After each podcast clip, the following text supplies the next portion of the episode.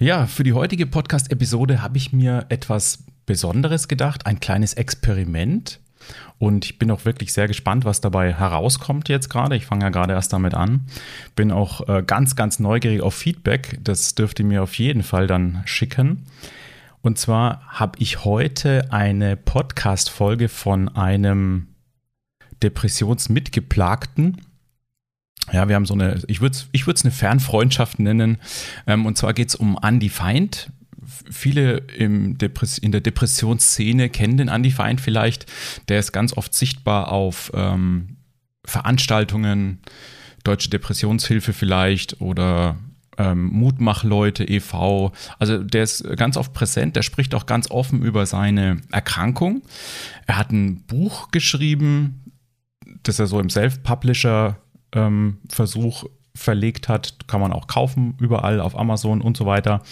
Ähm, und er hat auch einen Podcast, den er als Ergänzung für sein Buch gestartet hat. Und da habe ich eine Folge gehört. Ich war neulich mit meinem Hund spazieren und habe mir diese Folge angehört und ich fand es wahnsinnig spannend, was er da erzählt hat. Er hat, also die Folge heißt Verborgene Gefühle oder die verborgenen Gefühle. Und ähm, das fand ich wirklich toll, wie er für sich eingeordnet hat, wie es ihm in seiner Depressionsphase, also in seinen mittleren, schweren Episoden so geht und was aber seine Gefühle mit ihm machen. Und er ordnet dabei teilweise auch ein, was von außen kommt, was von ihm vom Inneren her kommt. Und das finde ich gerade aus meiner Coaching-Sicht total spannend, weil ich in, in dem Bereich, also quasi beruflich ja auch immer drunter und dahinter schaue, was ist eigentlich los. Und ich selbst suche eigentlich immer die Dinge immer bei mir im tieferen Sinne. Und deswegen dachte ich, es ist bestimmt interessant, diese Folge mal ähm, aus seiner Sicht so ein bisschen laufen zu lassen. Also ihr hört auch Andi jetzt dann nachher, ähm, wie er seine Folge aufgenommen hat. Und ich versuche das Ganze dann aus Coaching-Sicht so ein bisschen einzuordnen und bin gespannt, was ihr dazu zu sagen habt. Viel Spaß! Hallo und herzlich willkommen im Podcast lasst uns über Depressionen sprechen. Mein Name ist Nikolas Doster, ich bin 40 Jahre alt und möchte mit diesem Podcast meinen Beitrag dazu leisten, psychische Krankheiten, insbesondere die Depression, weiter in der Gesellschaft als etwas Normales ankommen zu lassen. Ich möchte aufklären und entstigmatisieren. Schreib mir gerne deine Anregungen, Themenwünsche und konstruktive Kritik. Und jetzt wünsche ich dir viel Spaß mit der aktuellen Folge Dein Nikolas. Also, bevor sich noch irgendjemand vielleicht beschweren möchte, ich habe Andi natürlich vorher gefragt, ob das für ihn okay ist, dass ich seine Podcast-Aufnahme hernehme und das Ganze einordne. Er hat mir hierfür auch freundlicherweise seine Uraufnahme geschickt, sodass ich die selber mitschneiden kann. Ähm, vielleicht noch kurz vorher, wie ich den Andi kennengelernt habe. Also durch meinen Depressionshintergrund ähm, habe ich natürlich auch ganz viel Literatur früher gesucht und mir persönlich haben immer die Bücher oder Texte im Internet wirklich angesprochen oder am meisten geholfen, wenn Menschen das selbst erlebt haben und einfach darüber geschrieben haben. Auch wenn es mir manchmal nicht genauso ging oder wenn es nicht dieselbe Situation war, hat mir das immer etwas abgenommen, dass es anderen Menschen auch so geht nicht, dass ich das toll finde, dass andere Menschen auch krank sind, sondern für mich war dann einfach, ich bin nicht der Einzige, der diese in Anführungsstrichen Schwäche hat. Damals habe ich noch so gedacht. Und ich habe das Buch vom Andi entdeckt, habe das gekauft und ich fand es wirklich toll, wie offen er einfach äh, aus subjektiver Sicht beschreibt, wie es ihm ging. Ähm, gab auch einen Suizidversuch und wie, wie er das ganze Thema aufgearbeitet hat, hat mich einfach berührt. Und danach habe ich ihm auch eine, eine Mail geschrieben. Darauf hat er dann recht kurz und knapp geantwortet, aber das äh, war schon okay. Und später habe ich ihn mal gefragt, ob er nicht ähm, Lust hätte auf eins meiner Persönlichkeitsentwicklungsprogramme. Und dass wir beide da einfach mal gucken, ob ihm das was hilft oder nicht. Das hat er dann gemacht. Ob und wie es ihm gefallen hat, das könnt ihr ihn selber fragen. Jedenfalls haben wir uns dadurch kennengelernt und durch das Coaching-Programm natürlich dann auch öfters gesehen. Und ja, also seitdem verstehen wir uns eigentlich ganz gut und hören uns auch öfter. Und von daher höre ich quasi seinen Podcast auch regelmäßig ähm, und wir schreiben uns auch immer hin und her, wie wir unsere Folgen finden. Genau, so kommt das Ganze zustande. So, und jetzt lasse ich mal den Andi einfach sprechen und seine Einleitung, dass ihr wisst, um was es geht. Also es geht um die verborgenen Gefühle. Er spricht über Wut. Und genau, jetzt lasse ich euch erstmal eine Passage hören und bin danach dann wieder da.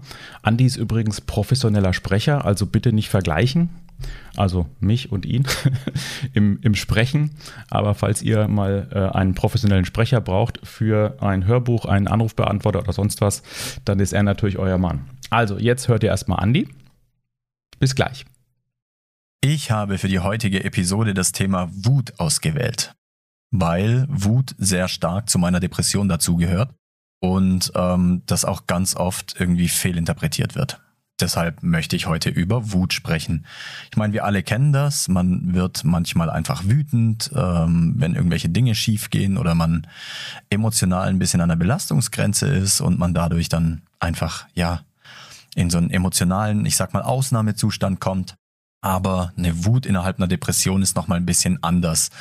Und zwar ist es eigentlich so die versteckte Emotion ähm, und wird wirklich auch oft übersehen oder fehlinterpretiert.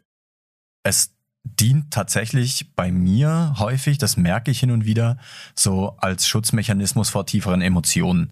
Also ich kann mich dadurch sehr gut abgrenzen von einer stärkeren Trauer oder sowas, indem ich mich über Kleinigkeiten einfach krass aufreg und hin und wieder vielleicht auch mal ein bisschen cholerisch bin und einen Controller an die Wand werf oder so. Ähm, ist tatsächlich auch ein bisschen teuer manchmal, so diese, diese kleine cholerische Ader, aber ja, ist halt so, ne? ja, letztendlich ähm, hat man halt irgendwie auch eine Frustration und eine gewisse Ohnmacht ähm, in der Depression. Also ich meine, die kommt plötzlich, die geht nicht einfach wieder fort. Man weiß manchmal gar nicht, was man wirklich tun soll und ist dann halt auch frustriert, was auch dazu kommt. Und das kann halt einfach auch wütend machen, weil man nichts tun kann, weil man es aushalten muss, weil man es leben muss. Und ich glaube, das ist auch einer der Gründe, warum Depressionen teilweise falsch diagnostiziert werden oder nicht diagnostiziert werden, weil die Wut einfach alles überdeckt. Und ähm, dann heißt es ja, okay, sie sind cholerisch, sie haben vielleicht Bluthochdruck, sie ähm, ja, haben einfach zu viel Stress, sie müssen sich ein bisschen runterbringen, sie müssen ein bisschen runterkommen. Aber dass es natürlich auch einfach mit einer Depression einhergeht, das wird leider oft übersehen. Und auch, dass man sich dadurch tatsächlich vor tieferen Emotionen schützt, ähm, mit diesem wütenden Schutzmechanismus es ist natürlich auch ganz oft so, dass es nicht nur an der Ohnmacht oder der Frustration liegt, sondern es liegt auch ganz oft an, ich sag mal, Selbstwut. Ich weiß nicht, ob es das Wort wirklich gibt, aber äh, ich habe das jetzt gerade mal so erfunden. Also ich persönlich, ich krieg teilweise einen sehr großen Hass, ah, Hass ist übertrieben, aber eine sehr große Wut auf mich selber, weil ich einfach ähm, ja zu manchen Sachen nicht pünktlich komme oder zu pünktlich bin, weil ich Sachen verliere oder verlege, wo ich eigentlich dachte, ich weiß, wo die sind. Ähm, mir fällt irgendwas runter, was kaputt geht. Ich lasse irgendwas anbrennen beim Kochen. Also all diese, diese Dinge führen natürlich irgendwann dann dazu, dass ich selbst wütend auf mich werde. Im Sinne von, boah, du bist ja echt unfähig. Warum kannst du dir nicht merken, wo die ganze Scheiße liegt und so? Ähm, reiß dich einfach mal zusammen und find einfach den Mist äh, und leg ihn dahin, wo er hingehört und dann werde ich wütend über mich selber, weil ich schon wieder Zeit verschwenden muss mit dem Suchen einiger Dinge. So, erstmal bis hierhin. Und das war jetzt mal seine Einleitung. Also er spricht darüber, dass er über seine Wut sprechen möchte, die er gerade in diesen Depressionsepisoden vermehrt oder stärker spürt. Und er spricht aber auch darüber, und das wird ganz, ganz oft vergessen, oder übergangen, weil es viele Menschen nicht wissen, dass er sich damit aber eigentlich vor anderen Dingen schützt. Ja, und das ist, ähm, da kommen ganz viele Menschen gar nicht ran. Und mir ging das genauso. Ich kann erstmal auch sagen, ich hatte auch ganz oft diese Wut auf mich selbst, dass ich irgendwas nicht richtig gemacht habe, dass irgendwas falsch läuft. Ähm, wenn ich manchmal auch einfach, wenn mir ein Missgeschick passiert ist und ich als Beispiel irgendwie aus dem Kühlschrank eine Milch nehme und die fällt mir runter oder die kippt irgendwie aus, dann war ich wütend. Unglaublich wütend, aber entweder auf mich selbst, weil ich irgendwas Dummes gemacht habe, aber bei mir hat sich meistens auf andere projiziert. Also ich war dann irgendwie wütend, dass die Milch vielleicht andersrum drin stand und deswegen habe ich die falsch genommen und dann ausgeschüttet. Obwohl der Fehler ja trotzdem bei mir liegt und ich habe mich damit tatsächlich vor etwas geschützt, aber das will ich später nochmal genauer erklären. Und er spricht auch über diese Frustration und Ohnmacht in dieser Depression und das ist etwas, das fällt mir auch tatsächlich im Nachhinein immer dann erst auf, wenn, wenn ich drüber spreche oder wenn ich so drauf hingestoßen werde, weil es ja wirklich so ist, man, man hat in der Depression oft diese Schübe. Also man hat einen Schub und eigentlich ist dieser Schub da und das Allerbeste ist, den einfach anzunehmen und zu sagen, okay, es ist jetzt halt so. Was brauche ich jetzt? Was braucht mein Körper? Und wenn ich ihm das gebe, dann komme ich aus diesem Schub ja auch wieder raus. Das Vertrauen könnte ich ja auch eigentlich haben. Aber das Vertrauen haben wir halt als Depressionsgeplagte meistens nicht, sondern wir haben gute Zeiten, in denen wir denken, jetzt läuft wieder alles, wir haben Veränderungen gemacht oder wir probieren jetzt neue Dinge aus und plötzlich geht es uns besser, jetzt ist alles wieder gut. Und wenn wir dann wieder in so einen Episodensch äh, Episodenschub von einer Depression kommen, dann haben wir ja wieder ein Problem. Dann geht die ganze Welt unter und dann fühlt sich wirklich, also für mich, für Andi ja auch, für andere vielleicht ähnlich oder es kann sich auch anders auswirken, aber für mich war es auch Frustration und Ohnmacht, dass ich jetzt wieder da sitze, nur auf der Couch liegen kann und nichts tun kann. Und diese Selbstwut kann ich auch verstehen, von der Andi spricht, dass man auf sich selbst irgendwie wütend ist, dass man es einfach nicht hinkriegt. Und ich habe mich immer mit anderen verglichen und gedacht, wieso kriegen das alle hin, nur ich nicht? Wieso können alle arbeiten, werden nie krank gefühlt und ich liege ständig hier auf der Couch rum? Also soweit mal zur Einordnung, wie ich das selber bei mir empfunden habe. Um jetzt aber auf den Andi zurückzukommen, er hat ja dieses spannende Wort Schutzreaktion auch gesagt. Also, dass wir uns eigentlich mit, mit Wut oder mit anderen Gefühlen. Es, es muss nicht bei jedem Depressionsbetroffenen Wut sein, aber es ist ganz oft, dass wir eine Reaktion haben, die uns ablenkt vor den tieferen Gefühlen. Das hat er ja auch gesagt, dass die tieferen Gefühle nicht gespürt, gefühlt werden müssen. Ja, da kann ja zum Beispiel eine ganz tiefe Trauer da sein, die uns einfach komplett überwältigen würde oder die einfach super schmerzhaft wäre, wenn wir sie fühlen würden, rauslassen würden. Und das übergehen wir, überdecken wir davon lenken wir uns ab, ganz oft mit anderen Mechanismen. Und beim Andi, tatsächlich bei mir auch, das haben wir gemeinsam, hat sich eben durch so eine Wut ausgeglichen oder überdeckt. Als nächstes spricht er dann über Wut, die auch durch externe Faktoren ausgelöst werden können. Und dazu erstmal die nächste Passage vom Andi. Aber es liegt natürlich nicht immer nur auch an einem selbst. Also Wut kommt auch durch externe Auslöser und ähm, da gibt es natürlich auch viele äußere Faktoren, ähm, die das verstärken oder auslösen können. Beispielsweise sind das zu laute Reize. Es sind ähm, andere Menschen, die einem irgendwie in die Parade fahren, wenn sie beim Autofahren nicht zufahren und du dringend zu einem Termin musst, zu dem du aber zu spät losgegangen bist, was dann auch wieder ein bisschen mit Selbstwut zu tun hat. Aber der externe Auslöser, der ist halt natürlich, liegt dann halt in den anderen, beziehungsweise in meiner Sicht auf die anderen.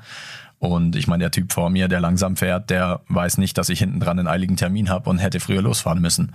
Aber es ist ein externer Auslöser. Und das hält sich mit weiteren Faktoren ganz genauso. Es können irgendwelche Dinge im Privatleben sein, die schiefgehen, im Berufsleben, die schiefgehen. Und wenn man dann tatsächlich ein relativ hohes Stresslevel hat, dann sind diese externen Auslöser einfach dafür verantwortlich, dass die Wut nach und nach immer mehr kommt. Bei mir zum Beispiel ist es auch Ungerechtigkeit mir gegenüber und anderen gegenüber. Das macht mich wütend, weil Ungerechtigkeit mir gegenüber, ich kann nichts dran ändern. Da sind wir wieder bei der Frustration und der Ohnmacht. Bei anderen habe ich so einen, ich weiß nicht, Schutzreflex, ähm, wo ich andere dann teilweise, wenn ich merke, die sind der Situation nicht gewachsen oder werden komplett ungerecht behandelt, dann möchte ich da intervenieren und möchte für Gerechtigkeit sorgen und auch darauf pochen.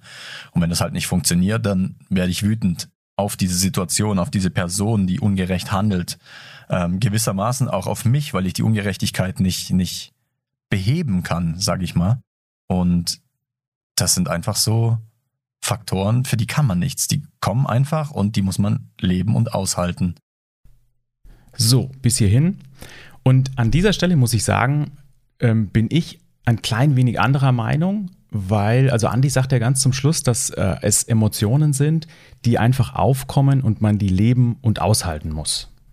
Und da muss ich jetzt ein bisschen ausholen. Also er spricht ja auch über diese externen Auslöser, wenn wir die nochmal aufgreifen, dass ich beispielsweise, das ist ja auch der absolute Klassiker, im Auto sitze und vor mir fährt einer langsam oder blinkt nicht oder ich weiß es auch nicht, bremst zu viel und mich regt es vielleicht gerade auf. also ich kann es super nachvollziehen. Im, Im, Straßenverkehr ist noch eins der letzten Themen, wo ich wirklich immer so ein bisschen wütend noch werde.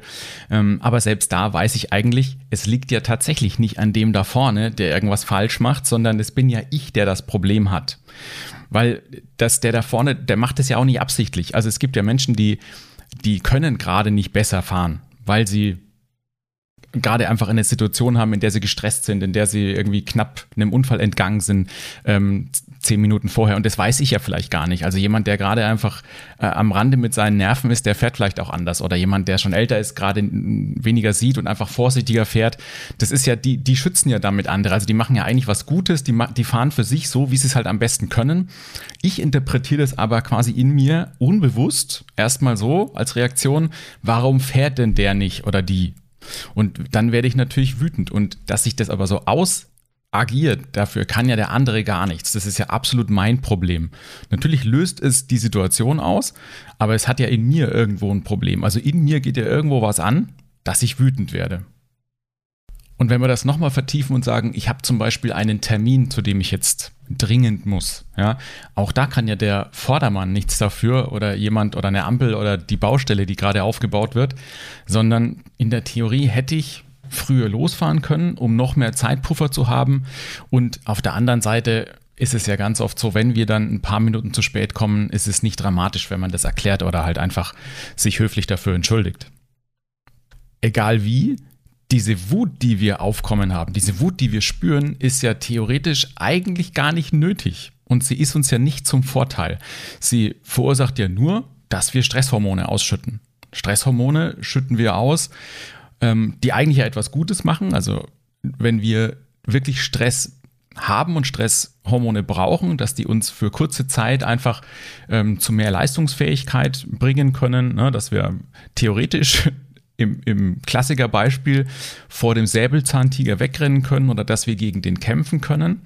Aber wenn wir im Auto sitzen und den ganzen Tag Wut verspüren, weil irgendjemand nicht so fährt, wie wir das wollen, dann rennen wir ja quasi den ganzen Tag vor so einem Säbelzahntiger weg und schütten Hormone aus, die uns nicht zum Vorteil sind dann, weil Stresshormone dürfen auch wieder abgebaut werden. Beziehungsweise es ist ganz wichtig, dass man die wieder abbaut, denn je länger die im Körper bleiben, also über diese Zeit, in der sie uns zum Vorteil sind, hinaus im Körper bleiben, da werden sie zum Nachteil. Weil sie einfach Prozesse in Gang setzen, und da will ich jetzt gar nicht zu tief gehen, die unser Immunsystem einfach so ein bisschen lahmlegen oder vermindern und wir dadurch dann einfach anfälliger sind für Krankheiten, und um jetzt nochmal auf die Ausgangssituation zurückzukommen, also Andi meinte ja äh, aus seiner Sicht, was ja völlig in Ordnung ist, dass es Emotionen sind, die aufkommen, die man aushalten muss. Und ich bin da anderer Meinung, weil ich wirklich sage, ich, ich war früher tatsächlich jemand, der ständig aggressiv und wütend wurde. Also in den meisten Fällen auch nur gegen mich selbst oder auf die Situation, die gerade da ist. Und ich habe das nicht sehen können, dass das nur meine Projektion ist dessen, was da gerade passiert. Ich dachte wirklich, derjenige, der das gemacht hat, hat es absichtlich gemacht oder hat einfach absichtlich nicht aufgepasst. Dass aber jeder Mensch seine eigene Situation hat, dass jeder Mensch in seiner eigenen Welt lebt, jeder anders aufgewachsen ist, jeder irgendwo auch eine verschiedene Persönlichkeit lebt, das konnte ich nicht sehen.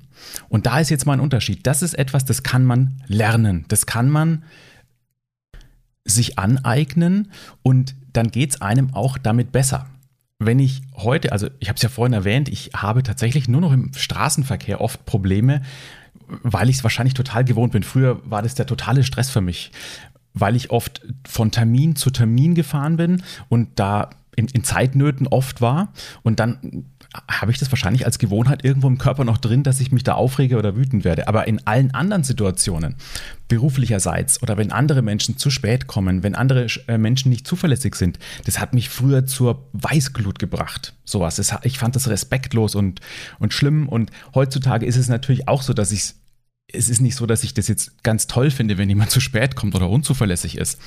Aber ich habe ein totales Verständnis dafür, dass es es gibt Persönlichkeiten, die kriegen das in ihrer Welt einfach nicht so hin. Die planen einfach immer so, dass sie irgendwie zu jedem Termin zu spät kommen. Das ist einfach so. Und ich bin aber ja derjenige, der das zulässt, indem ich quasi es entweder nicht anspreche oder halt mich diesen Situationen nicht aussetze. Oder wenn ich mich diesen Situationen aussetze, also wenn ich mich mit jemandem verabrede, der von dem ich weiß, dass er immer einfach ein bisschen zu spät kommt, mich einfach darauf einstelle und einfach vielleicht auch fünf Minuten zu spät komme, auch wenn das meine Art nicht ist. Wobei es andersrum ja so ist, wenn jemand immer zu spät kommt und dann kommt man selbst einmal zu spät, dann ist der pünktlich und regt sich auf. Kennt ihr die Situation? Ich, ich kenne die.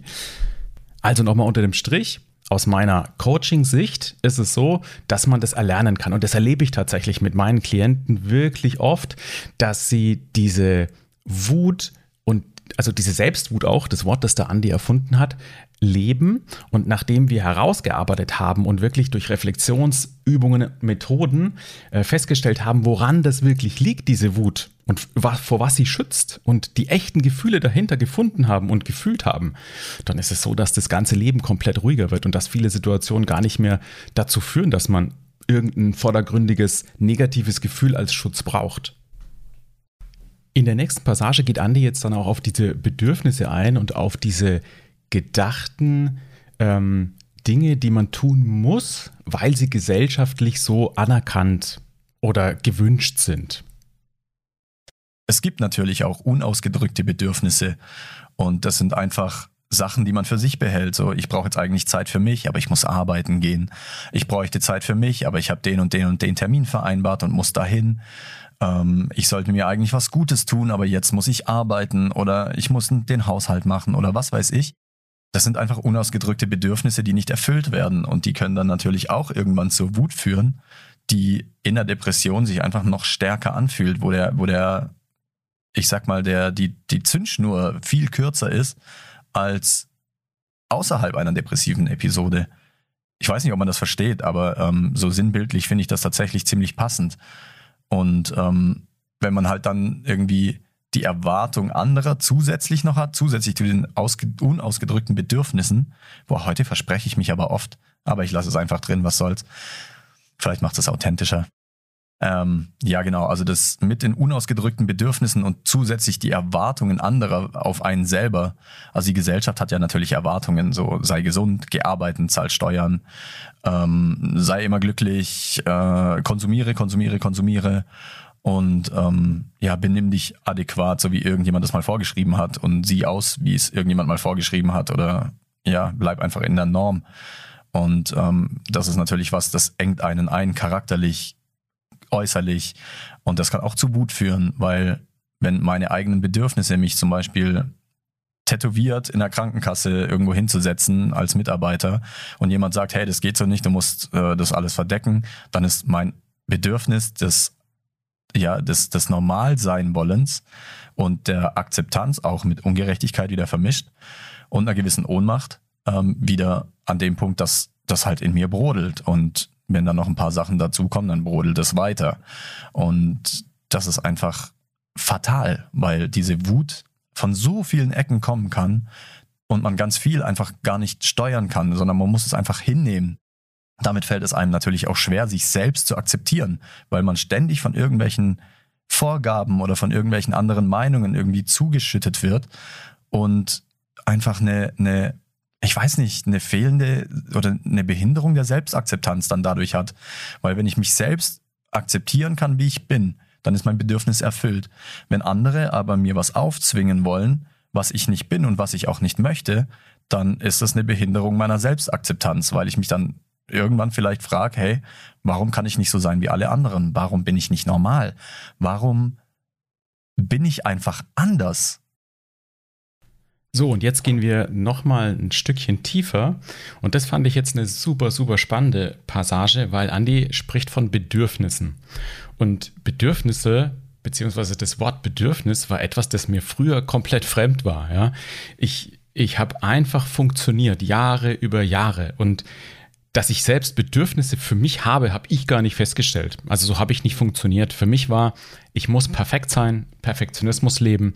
Ich hatte einen Harmoniestreben. Also sobald irgendjemand etwas an mir hätte doof finden können, ging bei mir schon so ein Alarm los, so auf die Art, was ist denn jetzt mit mir falsch? Warum mag der mich nicht?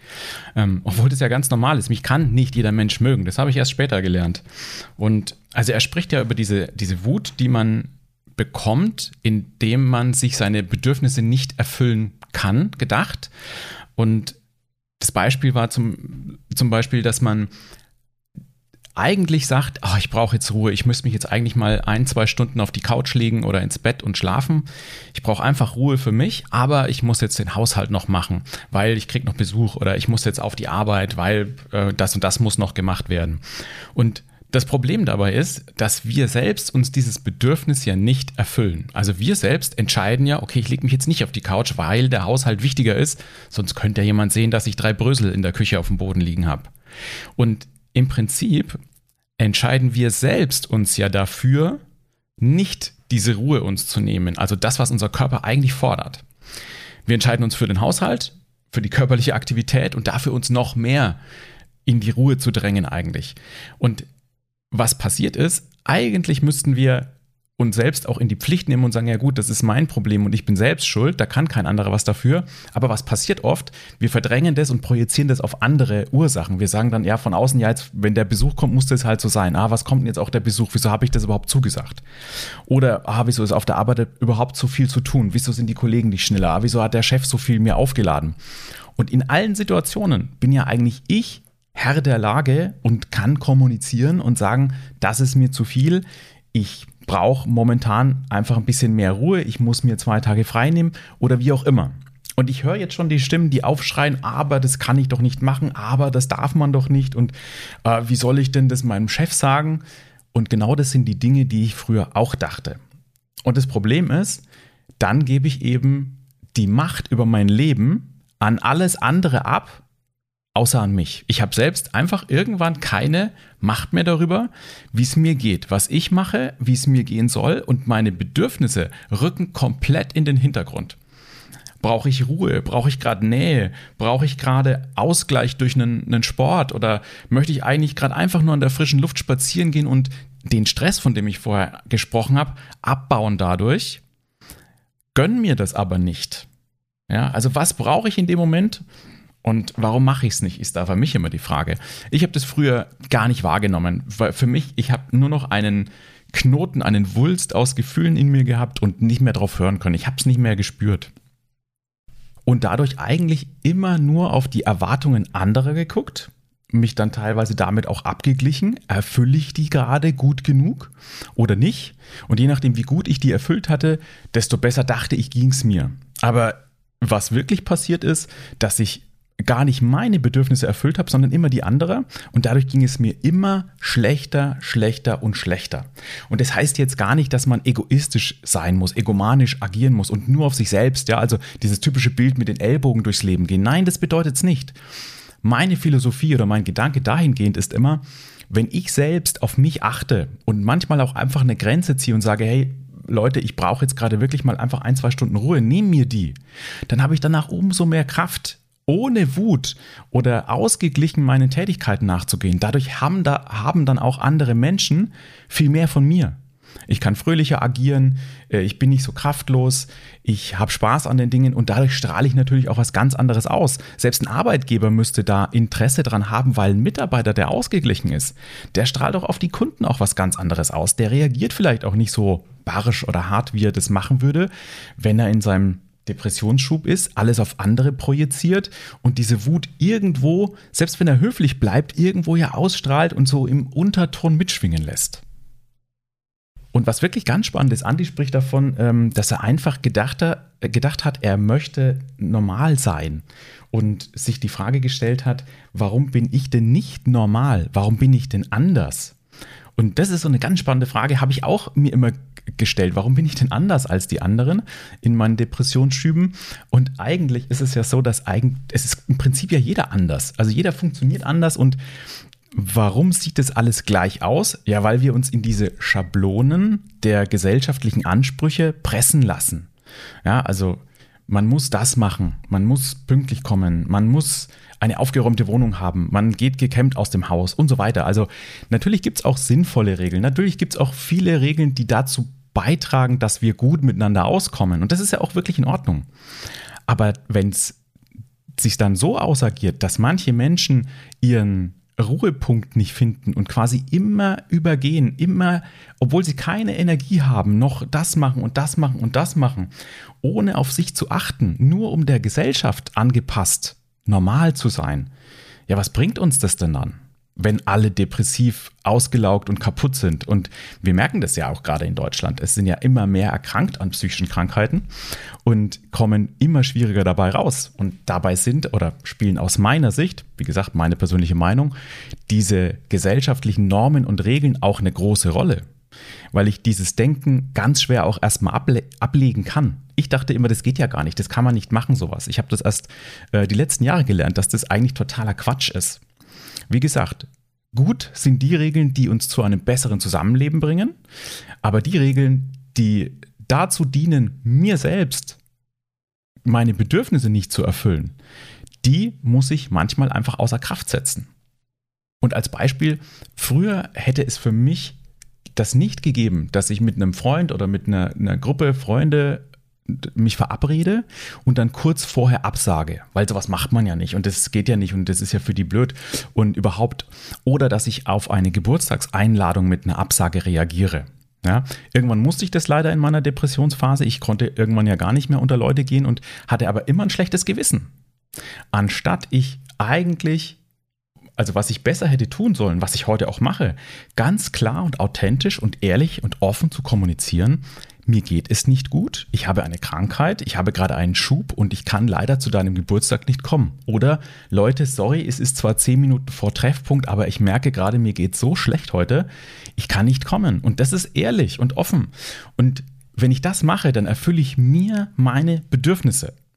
Ja, weil wenn ich jetzt weggehe und nur funktioniere, dann strahle ich das ja auch aus. Und diesen Spiegel habe ich früher von meinen Freunden auch bekommen. Ganz oft war die Situation, in denen ich gefragt wurde, was ist denn mit dir los? Bist du heute müde? Bist du heute schlecht drauf? Und ganz ehrlich, zu diesen Situationen hätte ich gar nicht gehen sollen. Ich hätte mich ausruhen sollen. Dann wäre ich vielleicht auch gar nicht so schlimm zusammengebrochen. Also, was ist normal und was ist anders? Aus meiner Sicht gibt es kein Normal. Jemand, der gesund ist und total fit und auf seine Arbeit geht, das ist schön für ihn. Jemand, der gerade eine schwierige oder traurige Phase hat, aus, durch welchen Auslöser auch immer, das ist ja auch normal. Das gehört zum Leben dazu und der funktioniert halt gerade nicht so, wie er das kann.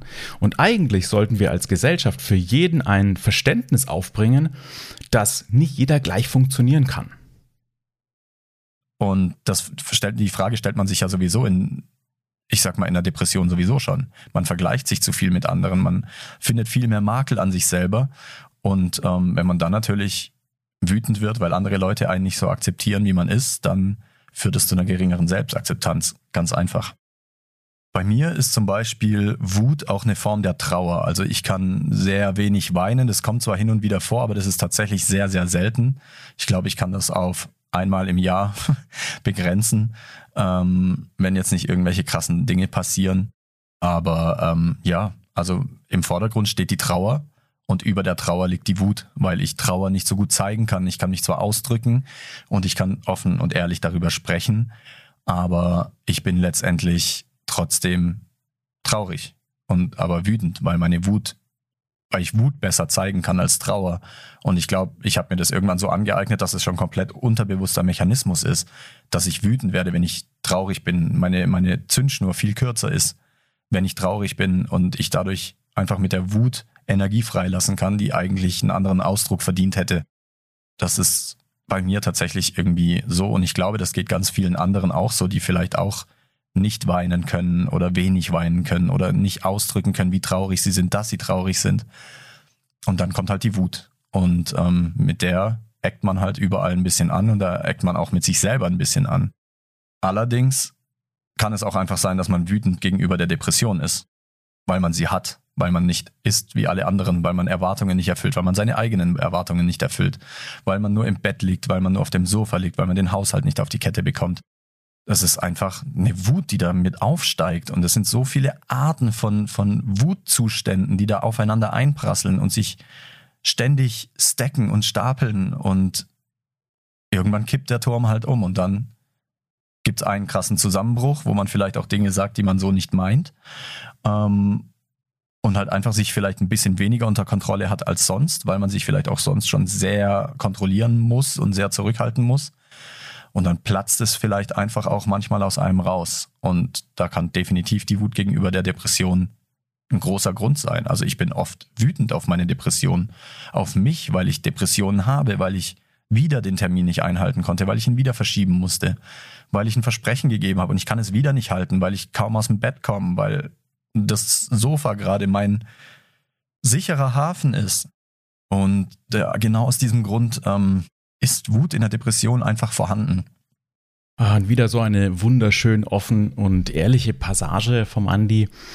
Also dieses mit dem nicht weinen können hatte ich exakt genauso. Wahrscheinlich liegen die Parallelen auch darin, dass wir die gleichen Schutzmechanismen irgendwo aufgebaut haben.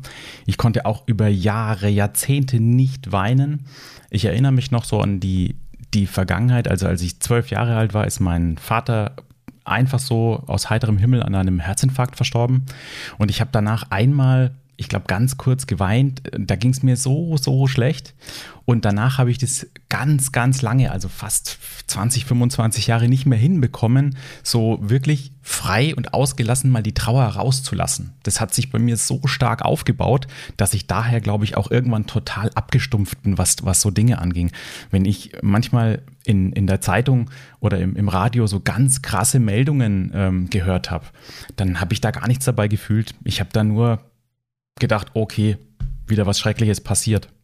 Und was ich auch total verstehen kann, ist, was, was Andi anspricht, ist ja, dass, also so wie ich das verstanden habe, und so war es bei mir aber eigentlich auch, dass man glaubt oder dass ich geglaubt habe in dieser Phase, Weinen und Trauer ist eine Schwäche habe ich halt als Kind irgendwie so wahrgenommen. Also ich habe um mich herum ganz, ganz selten, ich weiß gar nicht, ob ich meine Eltern, ich glaube meine Mama vielleicht zweimal weinen gesehen oder so. Und das war dann auch immer so ein Wegdrängen. Also ich dachte, Gefühle zeigen ist nicht okay. Das ist das, was ich wahrgenommen habe. Habe ich auch in, während meiner Schulzeit und so weiter. Das war unmöglich für mich, sowas zu zeigen. Das war eine Riesenschwäche. Und auch das ist ja wieder ein gesellschaftliches Ding. Also man, man weint nicht. Ein Indianer kennt keinen Schmerz, der ganz krasse Klassiker, den ich als Kind auch ganz oft gehört habe. Und was hat mir das eigentlich gebracht, dieses Denken? Nichts. Es hat mir gar nichts gebracht. Es hat eigentlich ausgelöst, dass ich als Kind, als Jugendlicher, als in meinem frühen Erwachsenenalter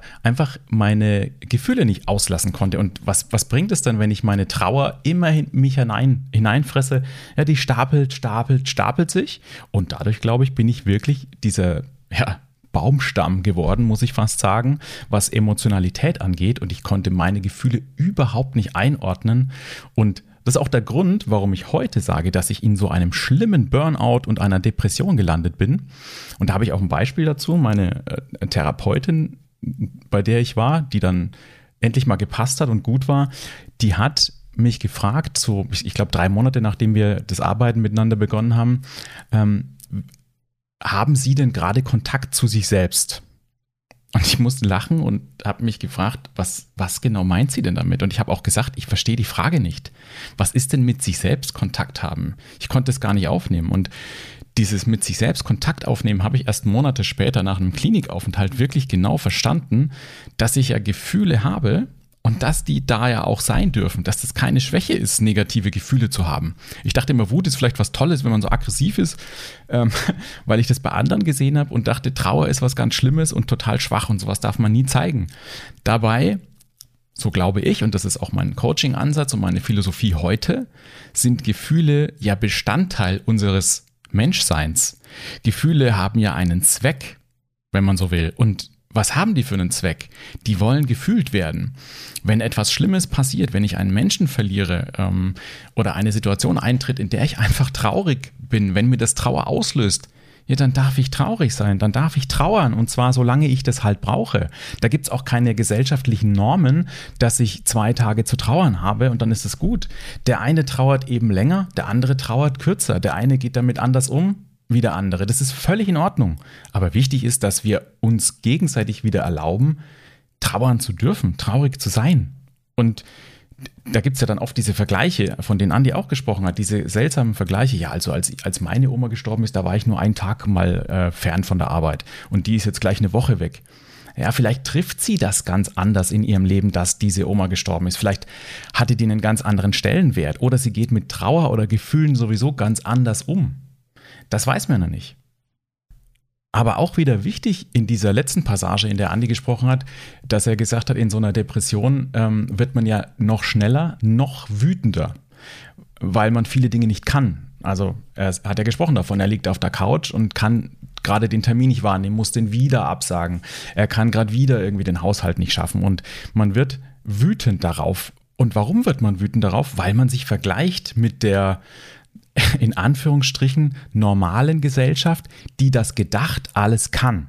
Und ich, ich weiß, wie ich mich gefühlt habe. Ich dachte immer, ich bin der Einzige, der das gerade nicht kann. Alle anderen, denen geht's gut, die funktionieren. Und dann habe ich mich natürlich gefühlt so wie der letzte Mensch auf Erden. Und ich muss ehrlich sein, dadurch habe ich manchmal auch so dieses Vertrauen in das Leben verloren oder in mich selbst und gedacht, was, was soll ich denn hier noch? Also es gab tatsächlich Momente, in denen sich Suizidgedanken äh, ausgebreitet haben in mir aufgrund dessen, weil ich mich verglichen habe. Und dieser Vergleich ist ja in jeder Lebenslage der absolute Tod, wenn man so will. Also es, es bringt ja gar nichts. Und wenn man das ablegen kann, wenn man sich aufhört zu vergleichen, dann geht es einem damit auch viel besser. Wenn ich mich nicht damit vergleiche, dass andere das gerade können, wenn, wenn ich ein Verständnis für mich selbst aufbringen kann, dass ich gerade krank bin, dass es mir gerade nicht gut geht und es mir nur dann besser geht, wenn ich mir diese Ruhe gönne, egal was andere denken, ja, dann kann es überhaupt erst aufwärts gehen, wenn ich mir erlaube zu heilen.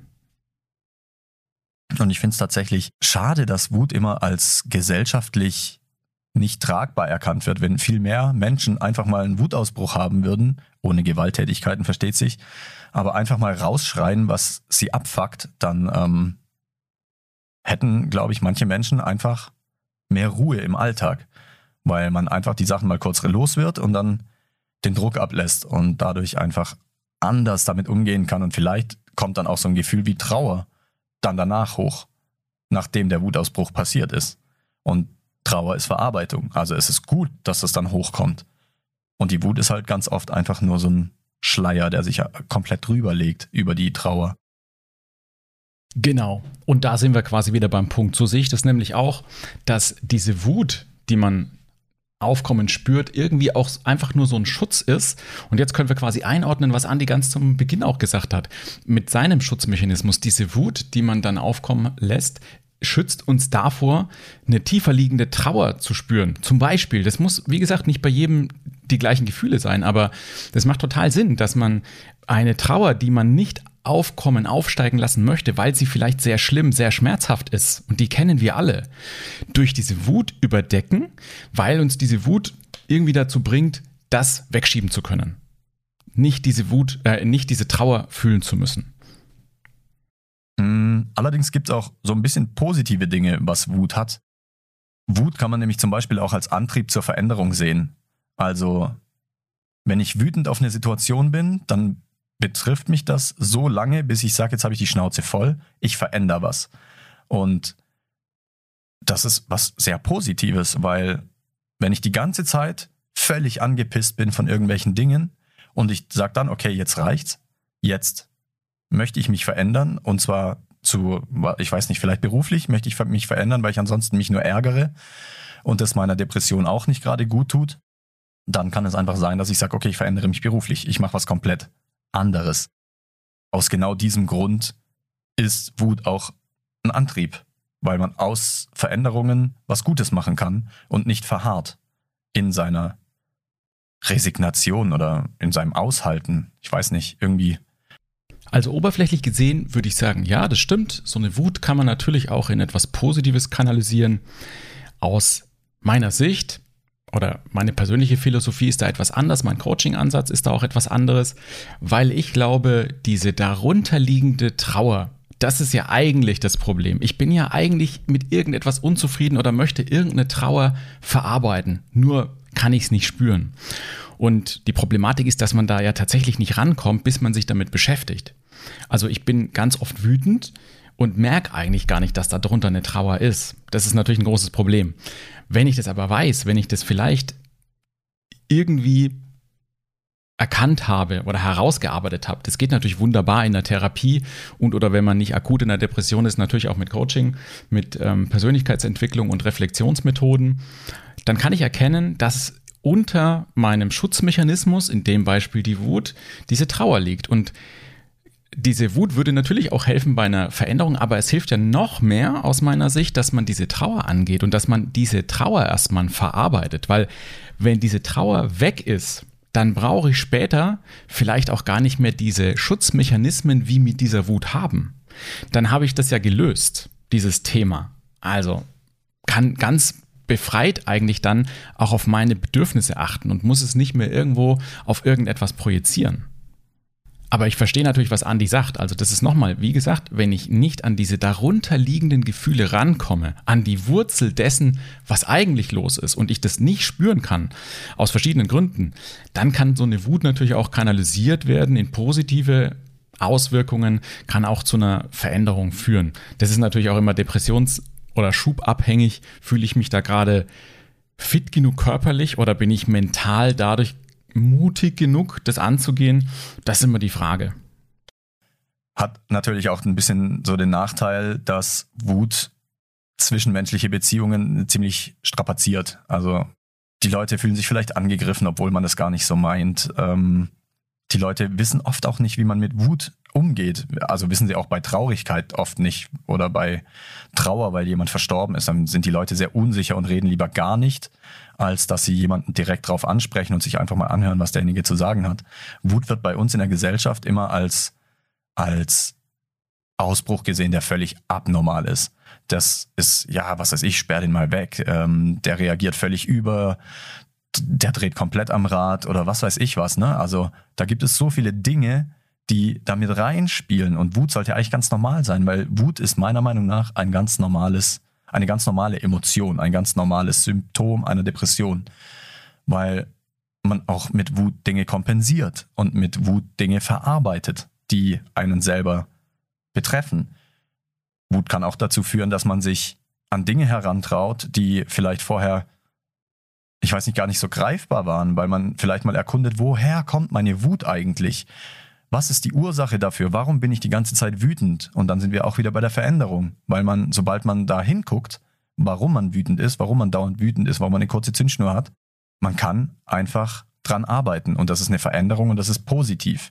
Das heißt, auch hier führt die Wut wieder zu der positiven Veränderung im besten Fall. Eine Passage, in der ich Andi absolut zustimme. Ähm, Punkt 1 ist, dass in in der Gesellschaft es ganz schwierig ist, wenn jemand wütend ist oder wenn jemand traurig ist, ähm, das auszusprechen, darauf zuzugehen. Also dieses, dass Menschen Gefühle haben und haben dürfen, offen auszusprechen, ist etwas, das ganz selten stattfindet, obwohl das doch ganz normal ist.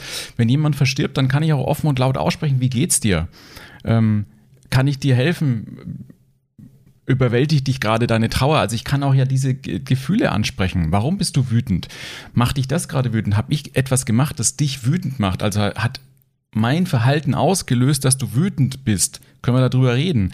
Sowas findet ja nicht statt. Wir nehmen solche Dinge dann eher persönlich auf uns und entziehen uns der Situation. Und Andi hat auch total recht damit, dass man diese Wut, diese verborgenen Gefühle auch als Chance nehmen kann, um zu erkunden, warum habe ich denn das überhaupt? Woher kommt das? Wo liegen die Wurzeln dessen, dass ich auf ganz viele Situationen mit Wut reagiere. Wovor schützt mich diese Wut eigentlich? Weil im Prinzip, ich nehme nochmal das Beispiel von vorhin, wenn ich im Straßenverkehr stecke und vor mir fahren einfach die anderen Menschen langsamer und ich komme dadurch vielleicht zu spät irgendwo hin, dann sind ja die nicht schuld. Also eine Wut auf irgendjemanden zu haben, bringt ja nichts außer Stress gerade, der mich auch nicht weiterbringt. Ja, weil ich ihn ja einfach nur aushalten muss und ich, ich gar nicht das ausagieren kann irgendwo. Das heißt, theoretisch könnte ich auch einfach gelassen bleiben, wenn ich wüsste, woher kommt denn meine Wut, wenn ich wüsste, was genau löst die denn jetzt aus. Und das immer wieder auch bei meiner Philosophie. Zuerst ist es wichtig zu gucken, woher kommen die Dinge, dann dort die Wurzeln freilegen. Was liegt da drunter? Warum löst es in mir einfach immer wieder eine Wut aus? Und wenn ich verstanden habe, woher das kommt, dann ist eine Veränderung auch wirklich, ich nenne es jetzt mal leicht, weil wenn ich nicht weiß, wo es herkommt, wenn ich nicht weiß, wenn es irgendwo im verborgenen Dunkeln ist, dann kann ich einfach auch die Dinge nicht packen und da rausziehen. Allerdings ist die Wut auch für das Selbstwertgefühl ziemlich schlecht, weil man schämt sich vielleicht, wenn man einen Wutausbruch hatte, vor anderen, vielleicht sogar tatsächlich in der Öffentlichkeit. Ähm, man wundert sich selber, hey, verdammt, was ist eigentlich mit mir los? Ich, ich bin ständig nur wütend, das, das ärgert mich, das passt mir gar nicht. Und ähm, deswegen muss ich einfach jetzt gucken, dass ich da wegkomme, dass das Selbstwertgefühl wieder nach oben geht, aufgrund von Veränderungen, die man trifft. Und das Selbstwertgefühl ist halt so ziemlich das Wertvollste, was man eigentlich neben der Gesundheit als Mensch haben kann, weil die Depression einem halt auch das Selbstwertgefühl komplett rauben, rauben kann. Also nicht immer, aber ich kenne das sehr gut von mir, dass ich, wenn ich Depression habe, dass ich meinen Selbstwert nicht erkenne. Und selbst wenn man mir sie vorhält oder den Wert mir vorhält und mich lobt, dann kommt das gar nicht an, sondern es prallt irgendwie an mir ab. Ich nehme das vielleicht logisch zur Kenntnis, aber gar nicht emotional. Vielleicht auch, weil das Selbstwertgefühl mit der Wut gekoppelt ist und das, die Wut das ablockt. Und ähm, dazu gehören halt auch Schuldgefühle. Genauso deswegen. Ähm, warum kann ich mich nicht so freuen wie andere? Warum, warum bin ich jetzt wütend? Warum habe ich Person X verletzt ähm, mit meinem Wutausbruch? Ich bin doch nichts wert. Also das kann alles so miteinander schwingen und das eine baut auf das andere auf, das eine löst das andere aus. Und die ähm, Schuldgefühle und das Selbstwertgefühl, das hängt sehr nah zusammen, weil ohne wenn ich keine Schuldgefühle habe, dann ist mein Selbstwertgefühl höher. Wenn ich Schuldgefühle habe, dann senkt sich das Selbstwertgefühl. Das ist ganz normal. Und das ist ja eh schon gesenkt bei einer Depression. Und das finde ich jetzt auch wieder ein sehr wichtiges Thema, weil es natürlich stimmt, so eine Wut, die sich ausagiert oder die aufkommt, kann absolut was mit dem Selbstwert machen. Und das ist ja nicht nur die Wut, also es kann sich ja bei jedem mit einem anderen Gefühl ähm, zeigen. Und trotzdem kann es sein, dass das eine Kette von Dingen in Gang setzt, die uns einfach selbst irgendwann im Weg steht. Also es stimmt, wenn man selbst auf sich wütend ist, andauernd oder vielleicht sogar tatsächlich mal einen Wutausbruch vor anderen hat, der einem dann später peinlich ist, weil das darf einem ja nicht passieren. Es ist ja wieder eine Schwäche und Gefühle zu zeigen, gerade Wut ist ja nicht okay. Ähm, anstatt es einfach so zu sehen, dass es passiert ist und, und so ist es halt. Es war ja nur eine, ist ja nur ein ganz minimaler kleiner Ausschnitt von dir, deiner Persönlichkeit und deinem Leben gerade. Ähm, wenn man das so hinnehmen würde, dann ist es ja auch keine Dramatik. Aber was machen wir daraus? Also es ist gesellschaftlich natürlich wieder ganz schlimm. Und ich kenne das auch von meiner Depressionsphase. Äh, da habe ich alles nachgegrübelt und immer gedacht, oh Gott, wieso ist mir das passiert und was denken jetzt die anderen von mir und so weiter. Und Ganz ehrlich, was ist es denn eigentlich, was die anderen denken? Die allermeisten denken, oh, jetzt ist er da mal ausgerastet oder oh, das, jetzt wird er da wütend, da ist er halt vielleicht komisch oder sensibel. Und das war's aber dann auch. Und im Prinzip ist ja nichts Schlimmes passiert. Die, die Menschen fangen dadurch ja nicht an oder es kommt ganz selten vor, dass jetzt einer sich dann komplett von einem abwendet, sondern im besten Falle gibt's ja sogar Menschen um einen herum, die sagen, hey, was ist gerade mit dir los? Hat, was, was hat dich gerade so wütend gemacht oder was können wir gerade für dich tun? Und das war's dann auch. Genauso wie manche Menschen in verschiedenen Situationen mal traurig werden können oder, oder einfach Tränen in die Augen bekommen, weil irgendwas gerade nicht funktioniert und sie sich dadurch schlecht fühlen. Dann ist es ja auch nicht, dann, also viele gucken dann weg und, und tun so, als ähm, sehen sie es nicht, um demjenigen dann kein schlechtes Gefühl zu geben. Aber ich finde es umso wichtiger zu sagen, hey, was ist gerade mit dir los? Warum bist du traurig? Brauchst du irgendwas? Mach doch mal eine Pause. Und das ist für unseren Selbstwert dann halt auch immer ausschlaggebend. Dieser Selbstwert ist so eng gekoppelt mit diesen Gefühlen, die aber gesellschaftlich irgendwie eine Anerkennung haben oder auch nicht. Und alles, was gesellschaftlich in unserem Kopf nicht anerkannt ist, führt dann dazu, dass wir uns selbst abwerten und sagen, oh, das ist eine Schwäche, das darf ich nicht haben. Und das ist ein großer Wunsch von mir, dass wir da wieder wegkommen und sagen, Gefühle sind in Ordnung. Das sind Dinge, die in unserem Leben in Ordnung sein müssen. Menschen dürfen traurig sein, dürfen wütend sein, dürfen sich schämen, dürfen Fehler machen und dürfen die dann aber auch wieder gerade biegen. Menschen dürfen laut lachen und Freude haben und auch wenn jemand anders sich gerade traurig fühlt, dann darf man den fragen, wie es ihm geht und muss nicht weggucken, dass der sich schlecht fühlt. Gefühle sind da, um gefühlt zu werden. Die haben einen Zweck und es ist in Ordnung, diese Gefühle zu fühlen. Und es ist auch in Ordnung zu sagen, ich bin gerade traurig, ich nehme jetzt erstmal fünf Minuten für mich und fühle erstmal, was genau ist denn los, falls ich das noch nicht weiß.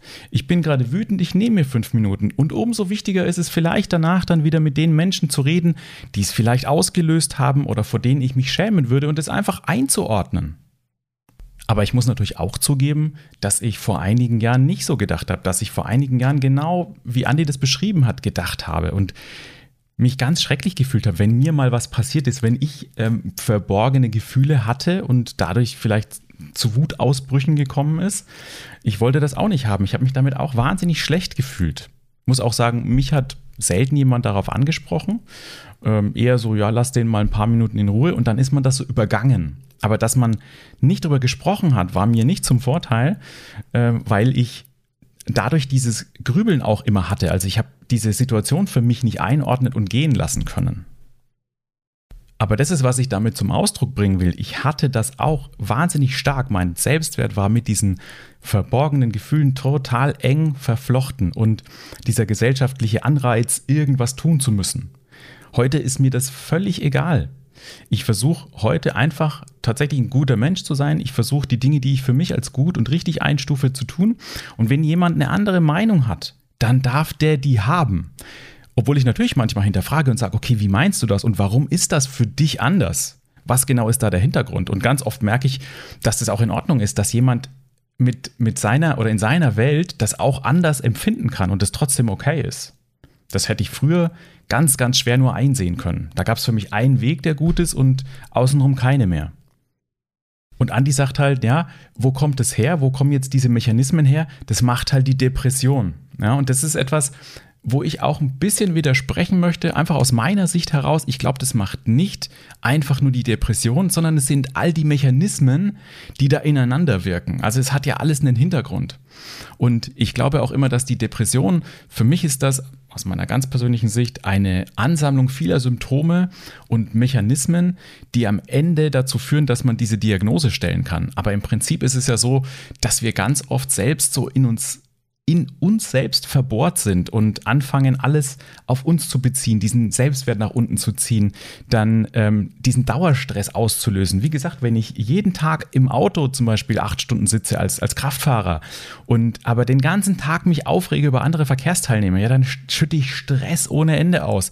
Wenn ich jetzt nach Hause komme und habe eine kleine Familie, kümmere mich um die Kinder, ähm, habe Stress ohne Ende, streite mich danach dann über die Erziehung mit meinem Partner, dann schütte ich wieder Stress aus und dann schlafe ich ich vielleicht nicht genug, weil ich ähm, total wach bin durch diesen Stress. Ja, natürlich geht es mir dann schlecht. Natürlich habe ich dann irgendwann Symptome, die man als Depression einordnet. Und an diesem Punkt interessiert mich ganz besonders eure Meinung. Könnt ihr mir gerne schreiben, seht ihr das genauso, seht ihr das ähnlich oder sagt ihr, nee, das ist ganz anders aus eurer Sicht? Jetzt ist allerdings die Frage, wie kann man mit Wut umgehen? Ähm, ich weiß es selber nicht genau, wenn ich ehrlich bin.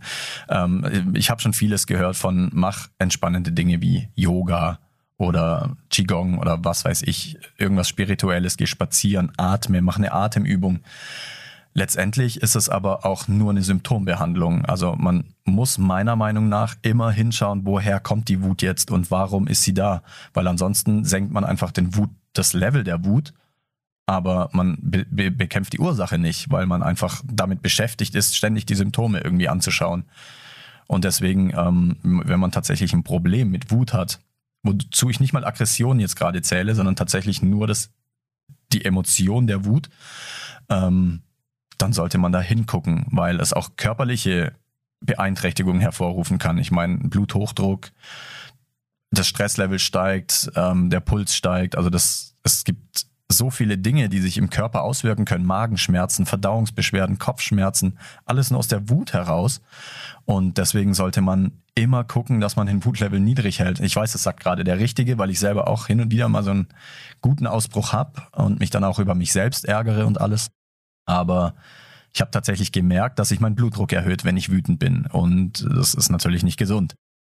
Deswegen ist es eigentlich wichtig, dass man da hinguckt, wie ich schon mehrfach gesagt habe. Also Therapie vielleicht macht, um zu gucken, woran liegt die Wut, was triggert mich, was sorgt dafür, dass ich mich schlecht fühle und dadurch die Wut habe. Bin ich vielleicht eigentlich traurig und meine Wut kompensiert das? Warum bin ich traurig? Und was ist so der, der Schlüssel, um das alles zu, ja, ähm, zu durchbrechen? Ja, was ist der Schlüssel, um das Ganze zu durchbrechen? Und das finde ich tatsächlich eine schöne Formulierung. Und Anfangs sagt Andi, ähm, wie gehe ich denn jetzt mit so einer Wut um? Ich weiß es eigentlich gar nicht. Und dabei beantwortet er danach aus meiner Sicht eigentlich wunderschön, wie man mit dieser Wut umgehen kann. Dass es eben natürlich gut für einen ist, wenn es einem gut tut, Yoga zu machen, Qigong, Atemübungen und so weiter, aber dass ich damit ja nur das Symptom bekämpfe. Also der Stress, der sich in mir ansammelt durch diese Wut, den agiere ich jetzt aus, den baue ich ab, dadurch, dass ich zum Beispiel Yoga mache, mich mit Menschen treffe, Qigong und so weiter. Aber es baut ja nicht ab, dass ich ständig wütend werde. Das heißt, ich, ich mache wieder dieses Kraftfahrerbeispiel, ich gehe ja trotzdem wieder nächst, am nächsten Tag in diesen Verkehr, regt mich wieder auf und schütte wieder Stresshormone ohne Ende aus. Wenn ich jetzt aber hinschaue, so wie Andi das erklärt hat, und gucke, woher kommt denn genau diese Wut und warum habe ich die? Dann ist es ganz oft viel leichter zu sagen, ach so, Moment mal, diese Wut brauche ich gar nicht haben. Es sind nicht die anderen Menschen, die mich ärgern wollen, sondern es ist etwas in mir, das es persönlich nimmt und es auf die anderen Menschen projiziert, dass die dran schuld sein sollen. Das sind Mechanismen, die man ganz oft in seiner Vergangenheit gelernt hat, beziehungsweise noch nicht mal gelernt, sondern die, woher ich das gelernt habe, sind ja ganz oft Bezugspersonen, Eltern, Oma, Opa oder in der Jugend vielleicht Freunde. Und die wollten uns das ja nicht beibringen, dass etwas schlecht ist oder dass andere uns, uns ärgern, sondern es ist ja nur das, was wir interpretiert haben, was uns andere gelehrt haben oder was andere einfach über Situationen so erzählt haben. Ja, wenn der, wenn ich als Kind bei meinem Vater im Auto gesessen habe, mein Vater war auch so ein Choleriker, was ähm, Verkehr angeht, äh, eigentlich nur da, aber da war er richtig cholerisch und das habe ich als Kind immer mitbekommen, wie er wütend wurde. Und ich habe immer gedacht, Mensch, wieso ärgern die anderen denn meinen Vater so? Und deswegen habe ich wahrgenommen, das ist das muss so sein, dass andere das absichtlich machen. Aber die machen das ja nicht absichtlich. Und ich brauche das ja nicht persönlich nehmen. Und so ist es, ich habe es euch ja vorhin erzählt, einer der letzten Bereiche bei mir, den ich noch bearbeiten darf, in ganz vielen anderen Bereichen, in denen ich früher total schnell wütend wurde, habe ich das nicht mehr. Ich habe ein Grundverständnis dafür entwickelt, dass andere Menschen eine andere Wahrnehmung haben, eine andere Persönlichkeit. Und was ich als richtig empfinde, müssen die nicht als richtig empfinden. Das ist, in ganz vielen Bereichen so. Und wenn ich aber selbst schaffe, ein Verständnis dafür zu entwickeln und sozusagen damit diese Wut, die die eigentlich aufkommen würde, gar nicht mehr aufkommen lasse, dann schütte ich auch diese Stresshormone nicht mehr den ganzen Tag aus. Diese Stresshormone sorgen nicht mehr dafür, dass mein Körper irgendwas bekämpfen oder abbauen muss. Und dann kann ich zum Yoga gehen, weil mir das gut tut und nicht, weil ich ein Symptom bekämpfe. Und diese Verkettung der Ereignisse, ist es, was ich in meinem Coaching-Alltag so oft erlebe. Menschen, die sagen, oh, ich fühle mich momentan einfach so ein bisschen erschöpft, müde, ich weiß nicht, was los ist.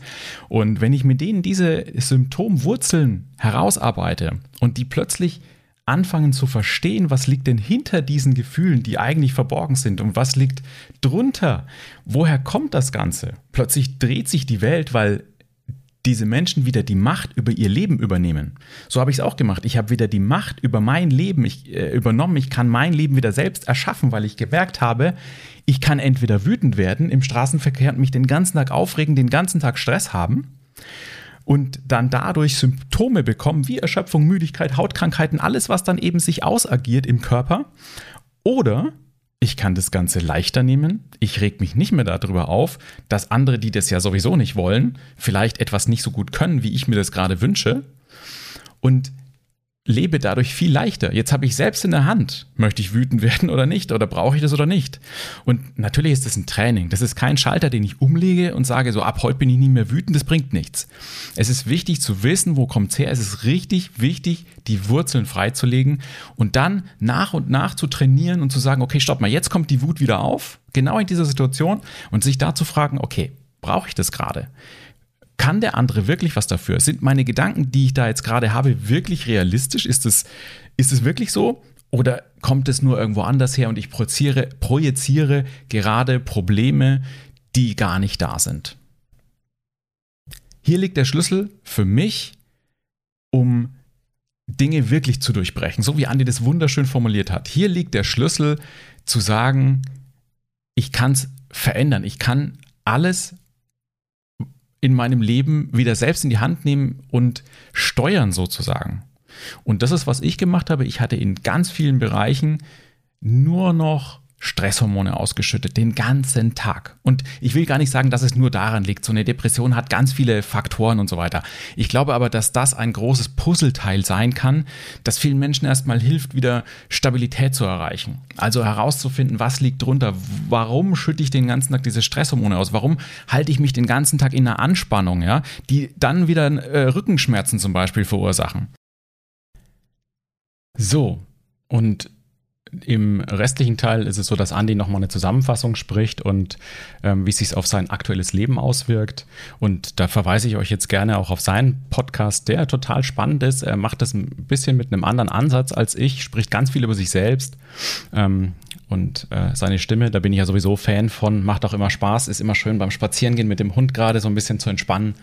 Ähm, sein Buch heißt Gedankengewitter inmitten meines Depressionstornados von Andy Feind. Und sein Podcast hat den gleichen Namen, findet ihr auf allen gängigen Podcast-Hostern und also könnt ihr euch gerne anhören, wenn ihr das nicht sowieso schon macht. Ich freue mich wirklich gerade in dieser Episode darüber, wenn ihr Feedback an mich schreibt, info at nikolasdoster.de und mir schreibt, wie hat euch das gefallen, wie stimmt ihr vielleicht überein oder wo stimmt ihr vielleicht nicht überein mit dieser Einordnung und mir das so ein bisschen helft, ob ich sowas in Zukunft immer wieder mal machen kann oder ob euch das weniger gefällt. Und wenn euch der Podcast allgemein gefällt, ich freue mich wahnsinnig, wenn ihr eine Bewertung abgebt auf Amazon, auf Spotify, auf Apple Podcasts oder wo auch immer ihr den Podcast hört. Bitte bedenke, dass alles, was ich hier besprochen habe, keine allgemeingültige Aussage zu dem Thema ist, sondern nur auf meiner eigenen Meinung basiert. Lass dich im Ernstfall also bitte immer von Fachpersonal beraten. Wenn dir das Thema gefallen hat und oder noch Fragen offen sind, du Anregungen hast oder konstruktive Kritik, schreib mir bitte gerne eine E-Mail. Vielen Dank fürs Zuhören. Bis zum nächsten Mal. Dein Nikolas.